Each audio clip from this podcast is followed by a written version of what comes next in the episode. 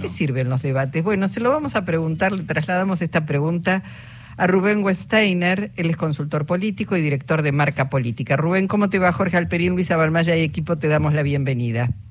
¿Cómo va? Buenas tardes a todos. Bien, bien, muy bien. Bueno, ¿para qué sirven los debates? Digamos, es un espectáculo.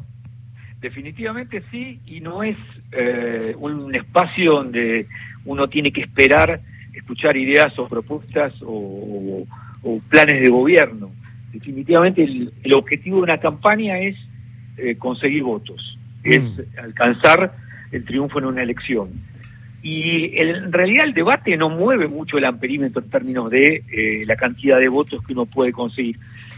Hay estudios que, que, prueban eso, que la gente no, no, no interviene sobre su sistema de preferencias el debate de una manera categórica. En todo caso, eh, fideliza, pregunto, ¿fideliza, digamos, lo que uno medianamente ya tiene resuelto a quién va a votar? Sí, a ver, la intensidad, que aumente la intensidad de los ya convencidos puede ser, pero no, no es rentable en términos electorales, porque los votos se cuentan ante a uno y no por la intensidad. Es decir, que los votantes de eh, Patricia Bullrich, que los mueve el, el rechazo visceral al kirchnerismo, escuchen que Patricia Bullrich sigue insistiendo con el antikirchnerismo, acentúa su, su adhesión a ella, pero no, no le suma aritméticamente votos. Con lo cual, yo creo que el debate es una oportunidad, sí, por ejemplo, una oportunidad que perdió Patricia Bullrich para, para desplegar eh, una centralidad que había perdido antes de la, eh, después de las PASO. Ustedes recuerden que antes de las PASO escuchábamos que el que ganaba la interna de Juntos por el Cambio era virtualmente el presidente de la Nación. Hoy parece una frase, digamos que nos da risa, pero esa era la frase que circulaba por todos lados. ¿Y, y por, qué, por qué cambió esto? Porque Patricia Burrich perdió la centralidad. La recuperó un poco con la aparición de Melconian, pero nada más. Entonces ayer fue una oportunidad perdida para recuperar esa centralidad. Claramente no, no tuvo un despliegue muy afortunado eh, ya sea por, por, por kinesia, proxemia y emisión de, del discurso, por las diferentes circunstancias que se dieron, como el intercambio con Miley, eh, no se la vio muy aplomada ni muy segura. Creo que les pareció una oportunidad. Eh, creo que Miriam Bregman estuvo sólida, más, Sergio Massa estuvo muy sólido, y Milei vino a hacer su negocio y me parece que le salió bien.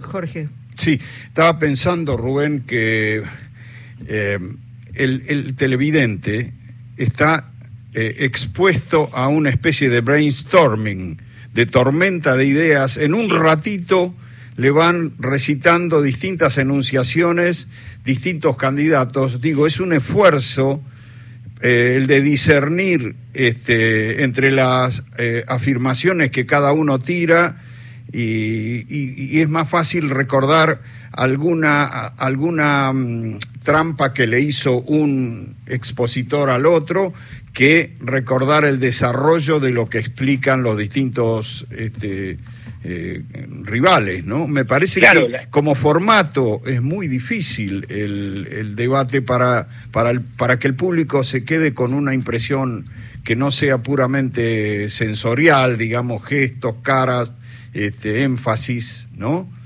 Es que esas caras y esas chicanas son anclajes que te permiten eh, eh, instalar determinados, eh, determinadas percepciones. Uno cuando, cuando se cobra de un momento, por ahí lo asocia a alguna música, alguna canción o algún gesto. Entonces el gatito mimoso de, de Bregman a Miley es algo que queda y uno lo ancla con el momento. Eso sirve, pero a ver, pensemos en, la etimología del, discurso de poder. ¿Qué es discurso de poder? Discurso es organizar las percepciones en la cabeza de la gente. Poder es potencialidad de acción. En definitiva, vos lo que tenés que generar ahí son organizar percepciones en la cabeza de la gente en función de lo que vos podés hacer por ellas. Y en definitiva es eso, vos estás tratando de generar sentimientos en la gente acerca de lo que vos puedes hacer para modificar su vida, para mejorar su vida. Sí, o, o, o perdóname, o orientar hacia dónde te quieres llevar, porque Massa me pareció una estrategia fantástica cuando habla de la dolarización y dice lo que mi ley quiere es que seamos Ecuador, que seamos, digamos, eso quedó, eso lo dejó muy instalado. Digo, también no prestarse a las chicanas, responder lo que vos querés comunicar. Y eso me parece que ahí la eficiencia de Massa fue este, notable respecto de, del resto de los candidatos. Es que Massa es un candidato profesional. Massa se sabe, se ve, y aparte lo sabemos, se formó en esto. En, hay una cosa que se llama pitch, pitch elevator. Quiere decir, eh, poder tirarle una idea a alguien en el transcurso que vos viajas un ascensor hasta el tercer piso, digamos. No tenés más que tres pisos. Entonces, vos tenés que venderle un negocio, venderle una idea, convencer a alguien en el transcurso de tres pisos. Y Massa lo hace a la perfección. Massa no, a Massa no le falta ni una palabra, ni le sobra una palabra. Vos ves el reloj y él termina con la métrica exacta. Él tiene medida la métrica. Y eso habla de profesionalismo. Eso habla de, de alguien que conoce la técnica del pitch que es, que, es poder transmitir una idea en un Rubén, plazo de 15 segundos. Te, te, propongo un ejercicio de memoria y que recuerdes el debate de Macri con Scioli en 2015, donde Macri incluso bardeaba un poco a Scioli, que mostraba todas las cosas que podían pasar terribles en un gobierno de Macri, y compares ese debate con, con lo que viste anoche. ¿Qué, qué cosas podrías eh, observar al respecto? Primero, un debate entre dos es absolutamente diferente, porque un debate entre dos, y yo lo cito en la nota que, que ustedes... Eh, Por la cual llamamos, sí. Claro, eh, ahí yo tomaba el ejemplo de Mitterrand con Valéry Carlos Stange, donde eh, en el primer debate, eh, cuando en la elección que gana de eh, él conocía todos los números de la gestión y le hacía preguntas. Y Mitterrand no sabía qué hacer y le contestaba como podía, hasta que se independizó y en el debate del 82, cuando gana Mitterrand, deja de contestarle. En un debate de dos, te da una dinámica esa de parecer un panelista de 678 o no podés controlar los trapitos si querés controlar el narcotráfico en un debate de cinco eso es mucho más difícil, con lo cual ya eh, eh, el efecto de, Macri dándole un beso a, la esposa ante la sospecha que después nos enteramos que, había divorcio en puerta entre Scioli y, la esposa, eh, fue, fue un efecto también fuerte, pero eso es, digamos, un debate entre dos, desde Nixon y Kennedy para acá, tiene una dinámica aparte, una dinámica muy particular un eh, debate entre cinco es, es, es, otro mundo, es otra, es otra historia. Eh, yo creo que, que lo de lo de Macri, o sea, no, yo no le atribuiría al debate toda la potencia que se le dio en términos de ese efecto de la esposa. Yo creo que la elección de Macri fue una elección muy particular, donde 12 años de un gobierno manifestaban desgaste, donde el poder real había decidido que tenía que, que ser Macri el presidente, donde todos se juntaron los que en el 2011 eh, fueron separados, el, el, el 12% de Ricardo Alfonsín, el 17% de Wiener y el 11% del peronismo más de derecha que mm. llevó Dualde, fueron todos juntos. Entonces me parece, yo no le atribuiría ahí tanta incidencia al debate, sino una circunstancia histórica que se dio, que es irrepetible, pero que se dio en ese momento. Eh, Rubén, eh, por supuesto, bueno, falta un debate más, el de el domingo próximo, este, y de todas maneras pensaba en Javier Milei, que estuvo muy, entre comillas, más allá de algún exabrupto, decir este, la bestia de Kisilov, digamos, calificar a otros de, manera poco cortés, siendo un político que va a presidir a la Argentina y si gana tendrá que convivir con el gobernador bonaerense. Pero, digo eh, la, sensación es que un Javier Milei que siempre parecía que se comía a todos, con esos inclusive, como el debate es un espectáculo, con esos anteojos oscuros, ¿te parece que hizo, que tuvo una buena imagen? A mí me dio la sensación de que perdía como frescura, perdía eh, esa, esa locura que lo ha caracterizado. ¿Cuál, cuál es tu mirada sobre el, desempeño? Mi análisis sobre ley es que él tiene una fortaleza que él muestra sus sentimientos. Él se enoja, él se ríe, él llora, él se emociona y lo muestra. Hay otros candidatos que no lo pueden hacer tan fácil. Ayer yo creo que si bien tuvo algunos, algunos puntos bajos y me pareció que no le, no le sumaba el tema de, de, de, de los desaparecidos, me parece que fue necesario para él, porque política es un juego de sumar. Él puede pensar eso puede tener a la vice que piensa eso, pero si quiere conseguir votos, puede obviarlo. Me parece que le dio una oportunidad más con el tema del Papa y le aprovechó bien esto de pedirle disculpas al Papa. Pero me parece que también sumó algo interesante, que es las caras que ponía cuando Burrich no sabía qué responder con las Lelix. Yo creo que él tiene un electorado y él tiene eh, eh, un, grupo de gente que, que, lo, idolatra, que lo quiere, que está muy esperanzado en él, y que yo creo que, que él a esa gente sí pudo darle respuesta en este debate.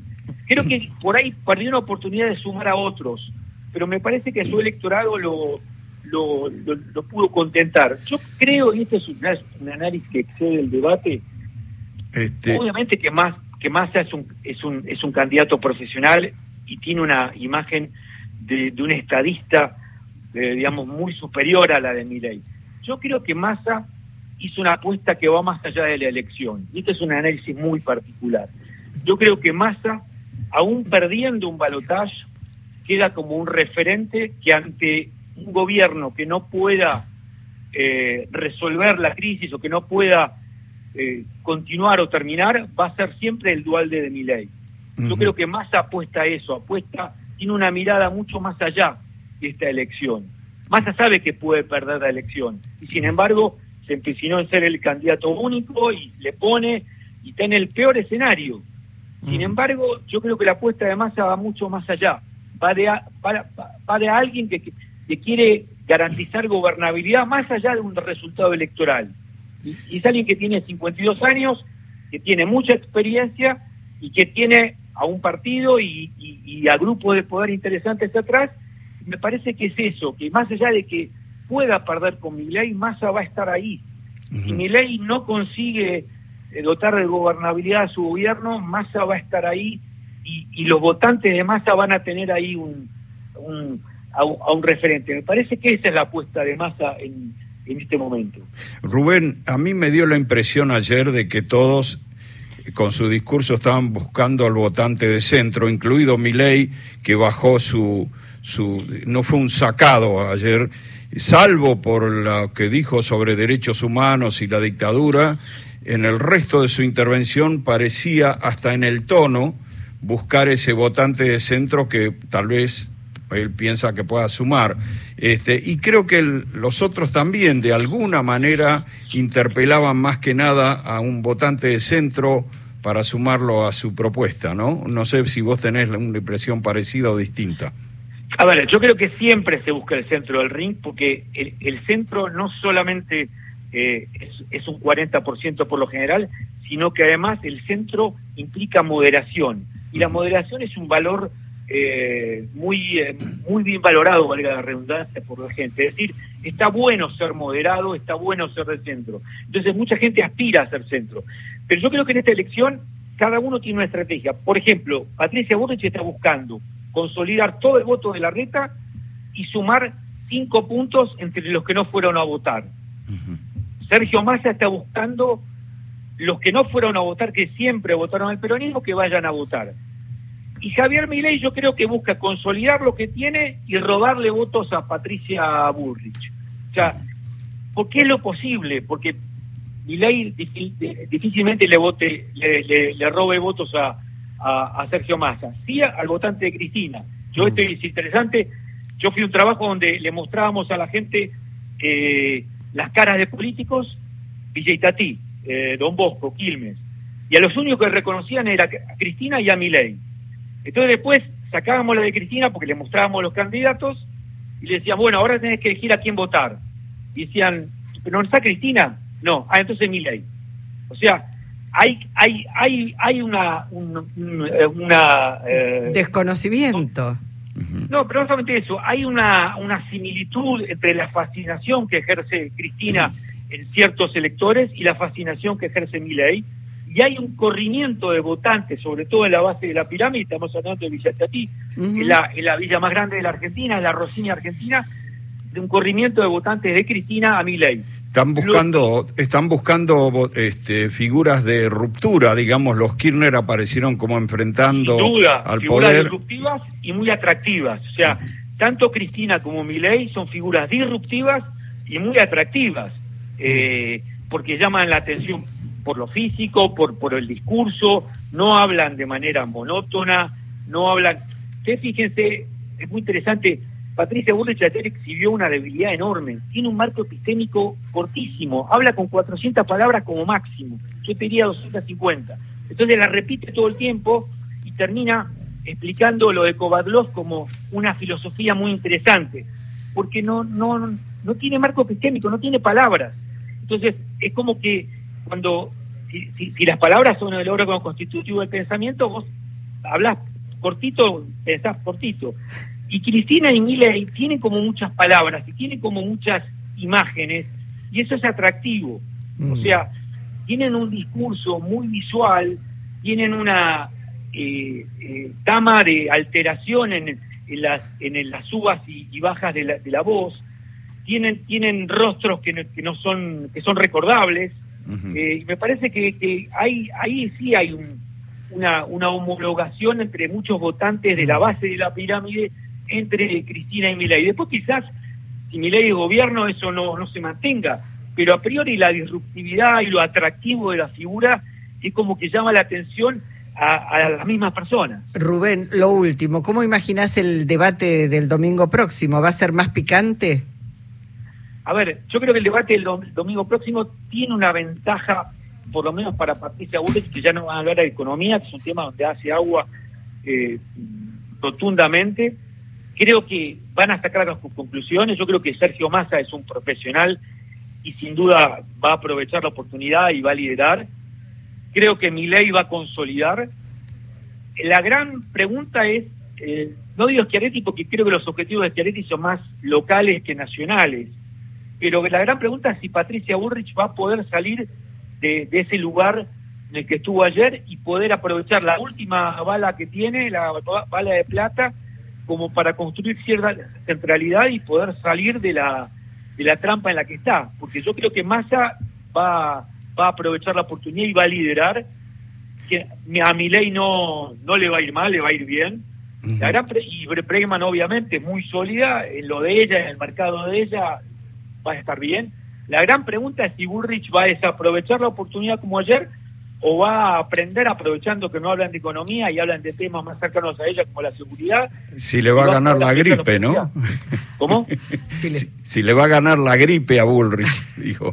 Sí, ayer, parece que tenía algo, eh, digamos, en términos de salud, pero más allá de eso, creo que también le jugó en contra del estilo, como decía Massa, Milei, parece que a los de ella les, gusta, pero es difícil que alguien que no la quiere o que no pensó en votarla se sienta seducido por mm. ese esa aspereza y esa ese, ese modo, ¿no? Sí. Bueno, estaremos seguramente hablando la, semana próxima. Rubén, muchísimas gracias eh, por tu participación en el Encuentro Nacional. Gracias. Rubén Wensteiner, consultor político y director de Marca Política.